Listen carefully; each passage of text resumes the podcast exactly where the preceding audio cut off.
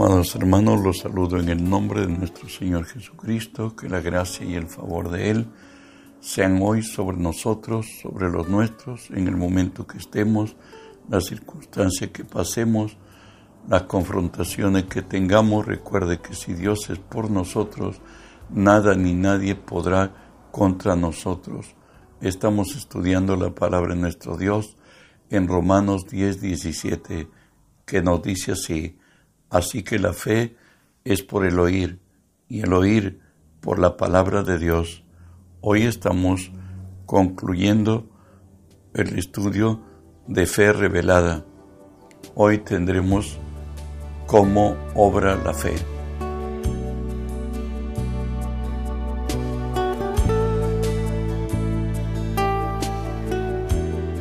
Hebreos 11:13 nos dice así, conforme a la fe murieron todos estos sin haber recibido lo prometido, sino mirándolo de lejos, creyéndolo y saludándolo y confesando que eran extranjeros y peregrinos sobre la tierra. Aparentemente es contradictorio lo que estamos diciendo, que esto es como obra la fe. Pero recordemos que esta promesa Dios le hizo a Abraham, a Isaac y a Jacob. En otras de ellos, de estos tres personajes, deberían nacer una nación, deberían nacer los hijos propios de ellos. Y de ahí que Dios le advirtió esto a Abraham en Génesis 15, 13 al 16, que dice así, entonces Jehová dijo a Abraham, ten por cierto que tu descendencia morará en tierra ajena y será esclava allí y será oprimida cuatrocientos años, mas también a la nación que la cual servirán juzgaré yo, y después de esto saldrán con gran riqueza, y tú vendrás a tus padres en paz, y serás sepultado en buena vejez, y en la cuarta generación volverán acá, porque aún no ha llegado a su colmo la maldad del amorreo.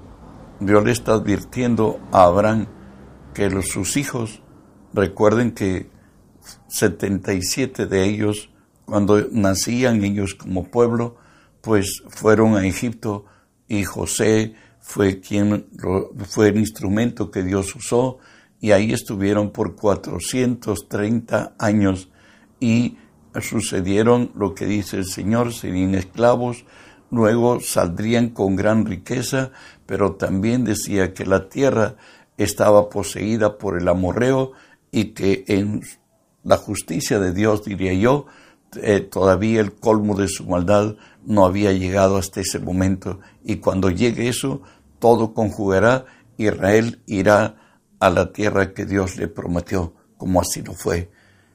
En, según Hebreos 11:13, nos habla la manera como opera la fe. Nos dice así, mirándolo de lejos.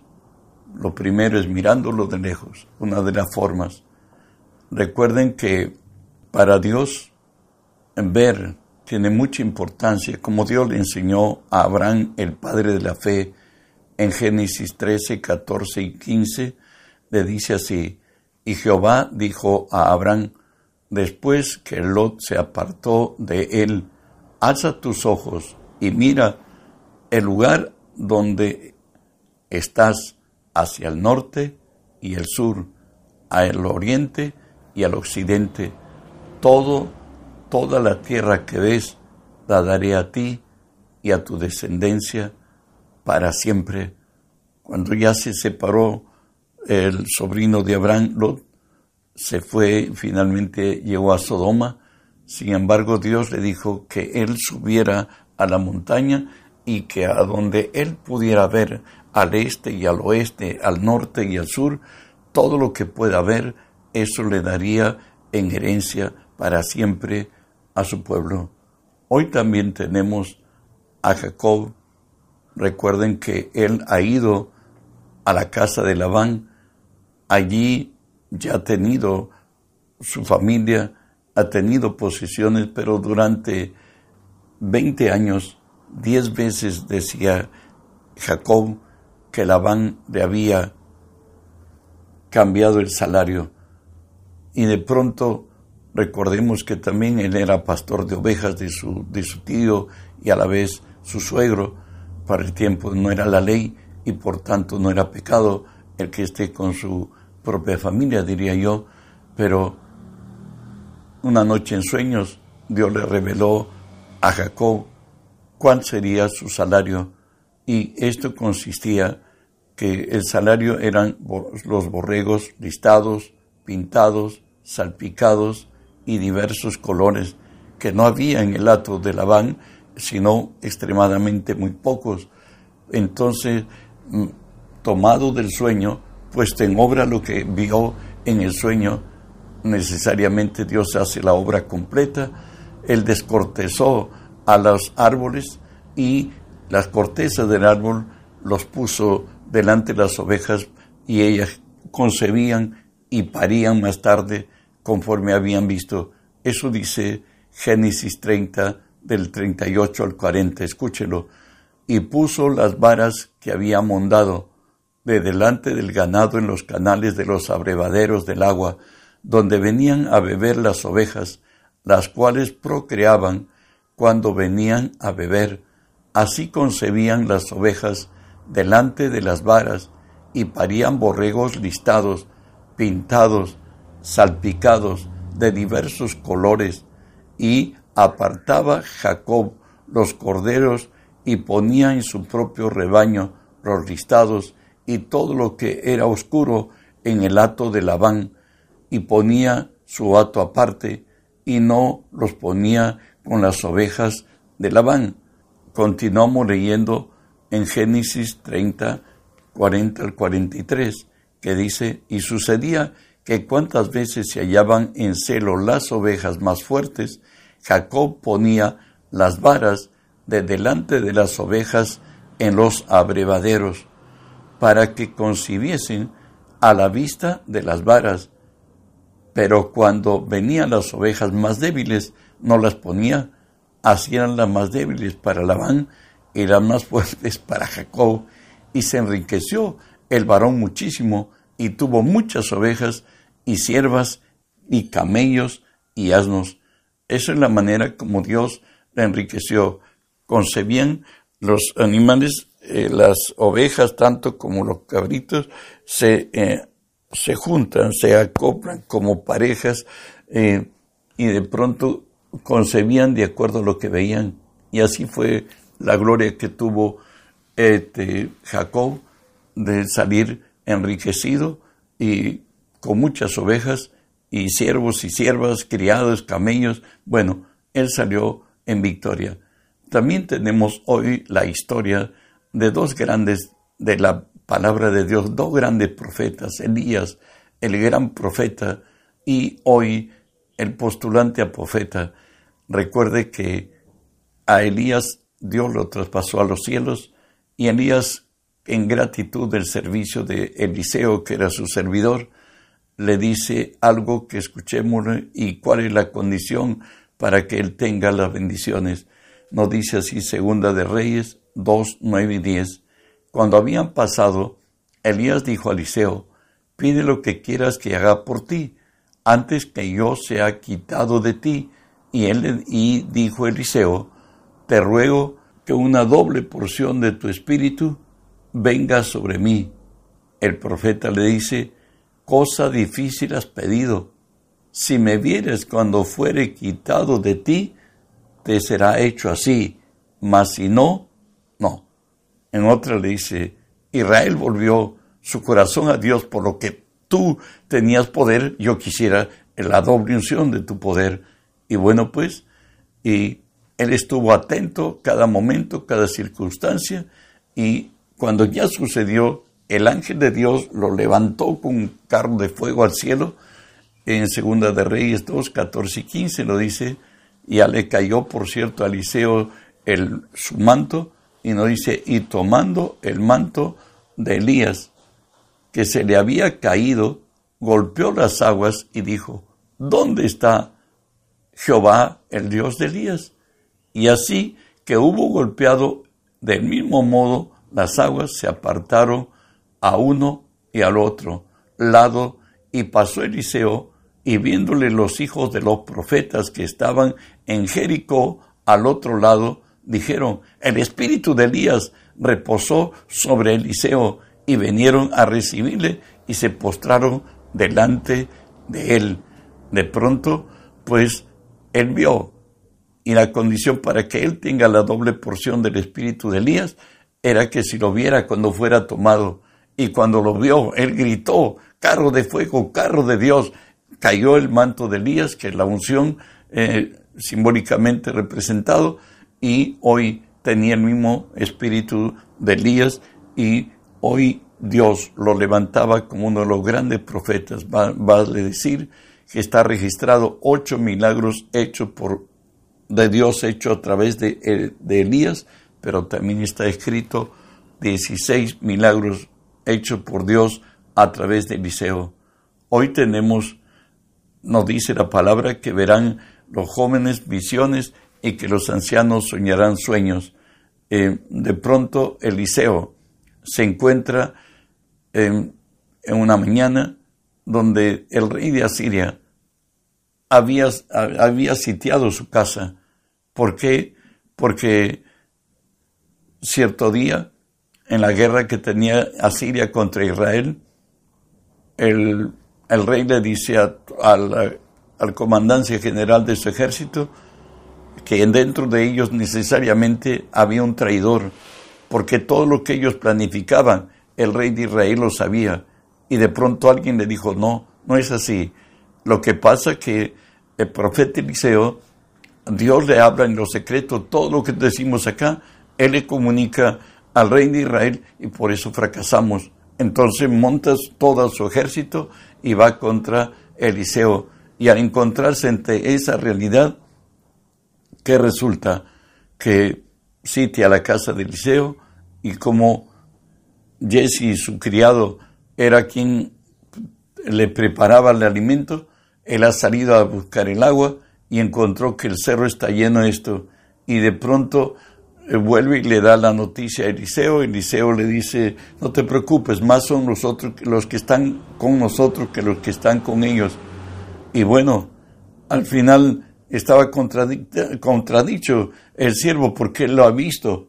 Y hoy le pide Eliseo que Dios le abra los ojos. Segunda de Reyes 6, 17 18. Y oró Eliseo y dijo, Te ruego, oh Jehová, que abra los ojos para que vea. Entonces Jehová abrió los ojos del criado y miró, y he aquí que el monte estaba lleno de gente de a caballo y de carros de fuego alrededor de Eliseo.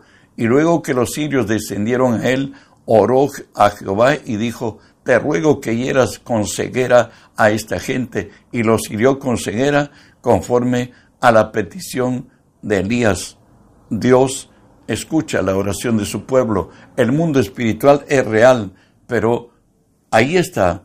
Solamente tenemos que tener capacidad de verlo, como hoy pues nos demuestra la ciencia, el, el sonido estamos predicando aquí, pero llega a muchas ciudades y en muchos lugares del mundo. Las visiones están ahí, pero tiene que haber un receptor, y ese receptor somos los que hemos nacido de nuevo. Por eso nos dice la Escritura en 2 Corintios 3, 18. Por tanto, todos nosotros mirando a cara descubierta como por un espejo la gloria de Dios, somos transformados de gloria en gloria en la misma imagen como por el Espíritu del Señor en otras, cuando en tu espíritu se haga real el mundo espiritual y tengas, veas la gloria de Dios y Dios manifestándose a tu vida, tu vida cambiará. ¿Por qué? Porque Dios se ha hecho real a tu existencia. Por eso decía Job, de oídas te había oído, mas ahora mis ojos te ven. La segunda forma es creyendo. Marcos 9, 22, 20 al 22, nos dice aquel muchacho que eh, era epiléptico, él era llevado al agua o al fuego para ser muerto, por cierto, en el reino de las tinieblas, Hoy este hombre ha llegado a buscar a Jesús, no lo ha encontrado, ha encontrado a los discípulos de Jesús y de pronto ninguno de ellos pudo echarlo fuera de los demonios y miraron hacia el, hacia el monte. Jesús había, se había separado esta noche con tres de sus discípulos, ahí donde se llama el monte de la transfiguración, y de pronto ven descender a Jesús y al verlo a Jesús, el Padre busca a, a Jesús y le dice así, y se lo trajeron.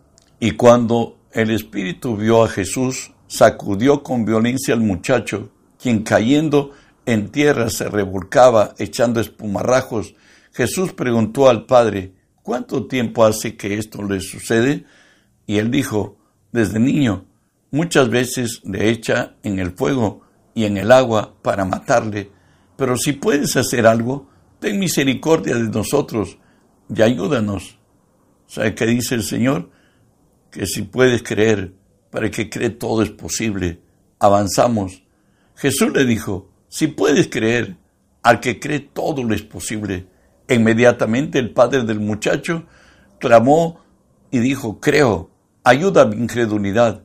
Y cuando Jesús lo vio que la multitud se agolpeaba, reprendió al espíritu inmundo diciéndole, espíritu mudo y sordo, yo te mando, sal de él y no entres más en él. Entonces el espíritu, clamando, sacudiéndose con violencia, salió y él quedó como muerto, de modo que muchos decían, está muerto, pero Jesús tomándole de la mano le enderezó y le levantó. ¿Sabe qué? El Señor nos dice que creer es poseer en nuestro espíritu lo prometido por Dios, y esto es la garantía de lo que nosotros le pedimos a Dios, vendrá a nosotros.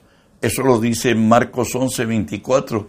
Por tanto, os digo que todo lo que pidieres orando, creed que lo recibiréis y vendrá.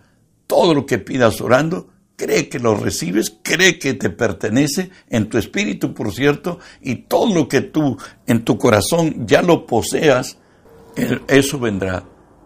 Una tercera cosa nos dice saludándolo. Génesis 15 de 4 a 6, la experiencia de Jesús con nuestro Dios.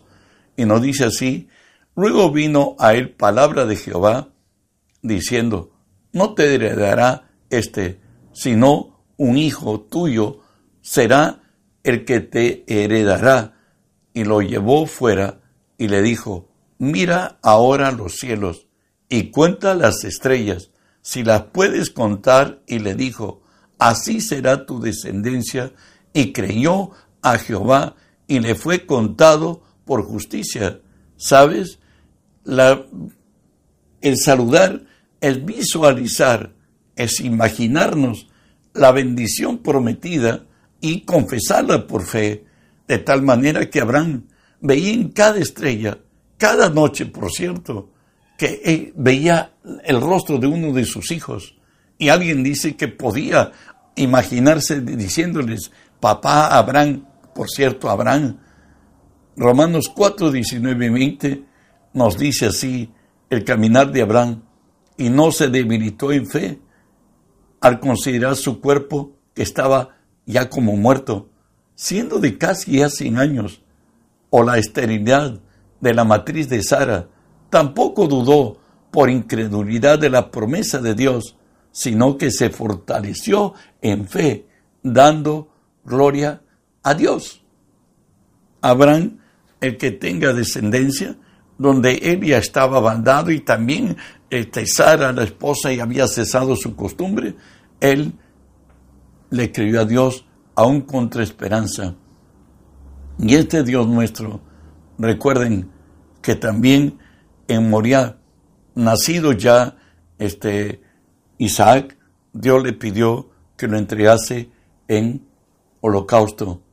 Y al ver Dios la determinación de, de Abraham, ya tenía a, su hijo atado y lo tenía ya para entesar el, el cuchillo sobre él, y de pronto nos dice así, y dijo Dios, por mí mismo he jurado, dice Jehová, que por cuanto has hecho esto y no, no me has rehusado tu hijo, tu único hijo. De, de, cierto te bendeciré y multiplicaré tu descendencia como las estrellas del cielo y como la arena que está a la orilla del mar, y tu descendencia poseerá la puerta de sus enemigos. En tu simiente serán benditas todas las naciones de la tierra por cuanto obedeciste a Jehová. Él le creyó a Dios y su fe le fue contada por justicia. Y finalmente, la cuarta forma es confesando. ¿Sabe qué? Hay un milagro en nuestra boca, como nos dice Marcos 11:23, porque de cierto, de cierto os digo, cualquiera que dijere a este monte, quítate y échate en el mar, y no dudar en su corazón, sino creyere que será hecho lo que dice, lo que diga, le será hecho. Hay un milagro en nuestra boca, lo que declaremos será hecho. Por eso nos dice Romanos 18, más 18, más, ¿qué dice? Cerca de ti está la palabra en tu boca y en tu corazón. Esta es la palabra de fe que predicamos. Todo lo que digamos creyendo será hecho cuando Dios levantó al sucesor de Moisés, a Josué, en Josué 1.5 Dios le dice, nadie te podrá hacer frente en todos los días de tu vida. Como estuve con Moisés, estaré contigo, no te dejaré ni te desampararé. En el verso 8 le dice la fórmula cómo él va a conquistar y va a destruir a todos sus enemigos y va a repartir la tierra a Israel la prometida Abraham, a Isaac y a Jacob. Dice así, nunca se apartará de tu boca este libro de la ley, sino que de día y de noche meditarás en él, para que guardes y hagas conforme a todo lo que en él está escrito, porque entonces harás prosperar tu camino y todo se saldrá bien. En otra, concéntrate en la palabra, decláralo, confiésalo, habla con tu boca, piensa en tu mente lo que estás hablando. Y cuando ya la totalidad se haya disipado lo razonable y lo lógico y hayas introducido en el mundo espiritual a través de meditar, verás la gloria de Dios. Y lo hizo Josué conforme Dios le había dicho. Israel tomó la tierra prometida porque un hombre creyó habló y confesó por fe, no las circunstancias, sino la promesa de Dios que le había hecho de entregarle la tierra prometida. Que Dios añada bendición de su gracia, que aprendamos a obrar en fe y a ver milagros y señales que de Dios nos alcanzan. Que las bendiciones de Dios sean con ustedes, reenviemos a otros para que otros también sean alcanzados por esta gracia de Dios. En el nombre de Jesús.